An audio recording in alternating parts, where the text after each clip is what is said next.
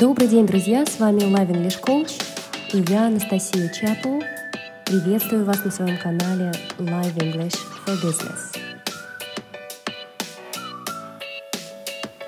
Let's start with a group of adjectives that express opinion and time. When we talk about opinion, we mean we are trying to express what we actually think here, what our opinion is, and there are a number of adverbs that we can use here. These are in actual fact, hopefully, and fortunately. In actual fact, I think she's wrong. Вообще-то, в действительности, мне кажется, не права она. Я думаю, она не права. In actual fact. Hopefully, the situation will get better. Хотелось бы надеяться, что ситуация улучшится. Hopefully. Fortunately, the damage was slight. К счастью, повреждение было маленьким, незначительным. Fortunately. Now let's look at a group of adverbs expressing time. A year ago, to date, originally. Now the easiest one is a year ago, right? A year ago, they opened a new office in Hungary. Год назад они открыли новый офис в Венгрии. To date — это не то же самое, что today, but they're very, very similar, yeah? Today means сегодня. To date — два слова. На настоящую дату, на сегодня. For example, to date, we have received 321 applications. На сегодня, на сегодняшнюю дату, количество заявлений, которые мы получили, 321. To date. Два слова. Originally, The plan was to focus on promotional activities. Изначально, первоначально, согласно изначальному плану. Originally. Originally, the plan was to focus on promotional activities. So let's have a quick recap. We've looked at you, we've looked with you at adverbs expressing opinion and time.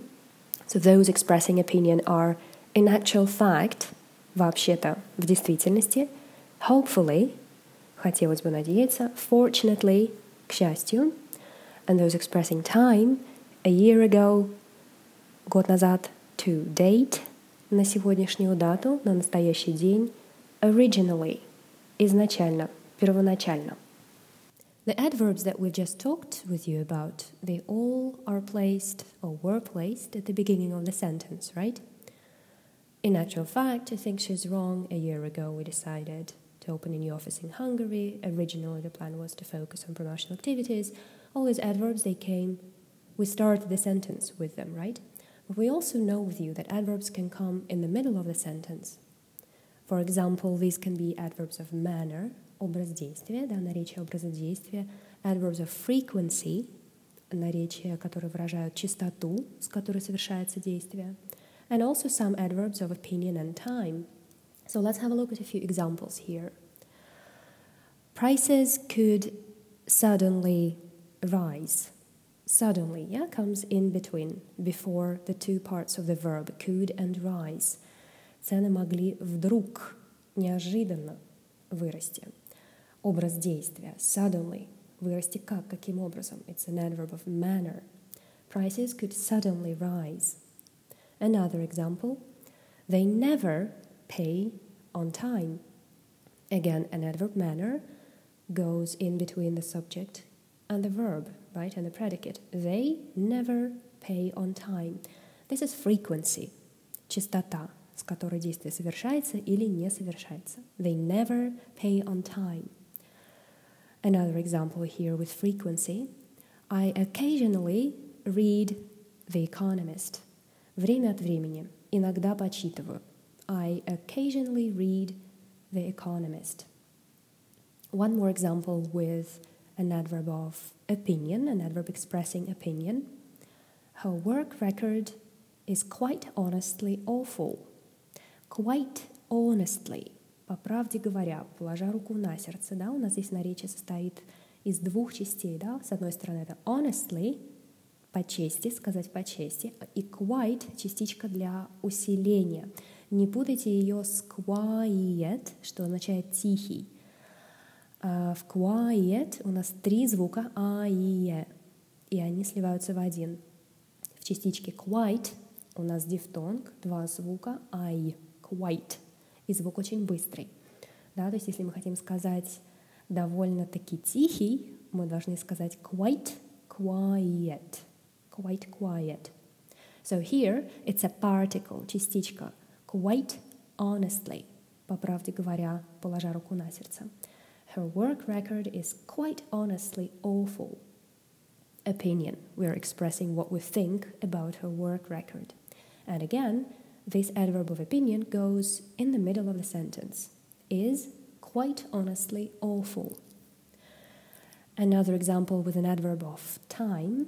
I'm still waiting for permission. Все еще жду.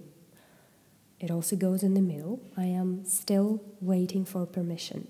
We have already sold over 50,000 units. Уже мы продали столько-то units. We have already sold. And one more example here, a classic one. Have you ever been to Finland?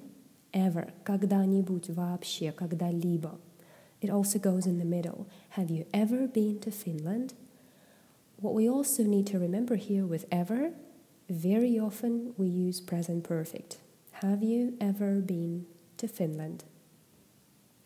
So let's have a very quick recap. Mm, in this part, we'll look with you at adverbs expressing manner, frequency, and some more adverbs expressing opinion and time. Those were suddenly, never, occasionally, время от времени, quite honestly, по правде говоря, положа руку на сердце, still, все еще, already, and ever. Um, in the end of the sentence, not just the beginning and the middle, and these can happen with adverbs of manner, образ действия, place, and time. So let's have a look at some examples. Adverbs of manner first. I think the presentation went well. Образ действия хорошо. Она прошла как, каким образом хорошо. I think the presentation went well. He works fast. Он работает как, каким образом? Быстро. Наречие образа действия. He works fast. Now a few examples with adverbs of place. She has never been there. Там. Наречие места. Да? Там она никогда не была. You will find him working downstairs. Он там внизу работает. Downstairs. And some more examples with adverbs of time. The board met yesterday. Вчера. Да, члены правления встретились вчера. You'll have the prototype ready soon. Вскоре или скоро вы получите прототип. And I haven't seen him lately. Недавно. Да, обратите внимание, недавно, lately, это то же самое, что наречие recently в английском языке.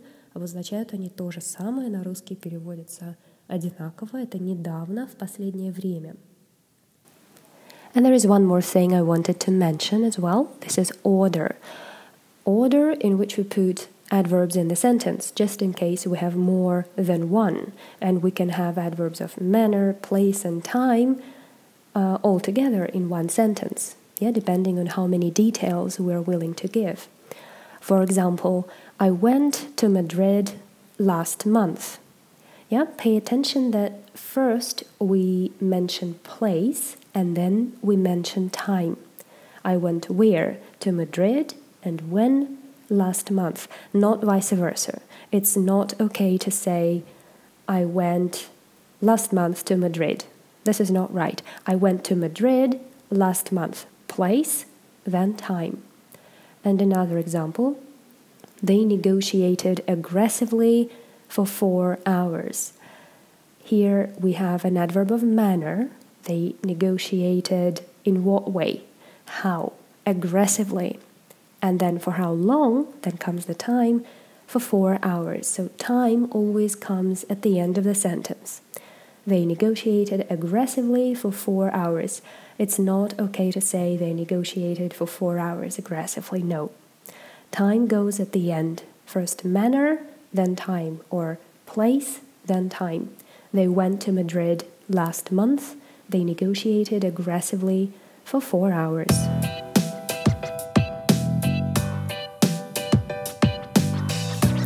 Друзья, и на этом наш подкаст подходит к концу. Я благодарю вас за внимание и до скорых встреч в эфире. Всем пока!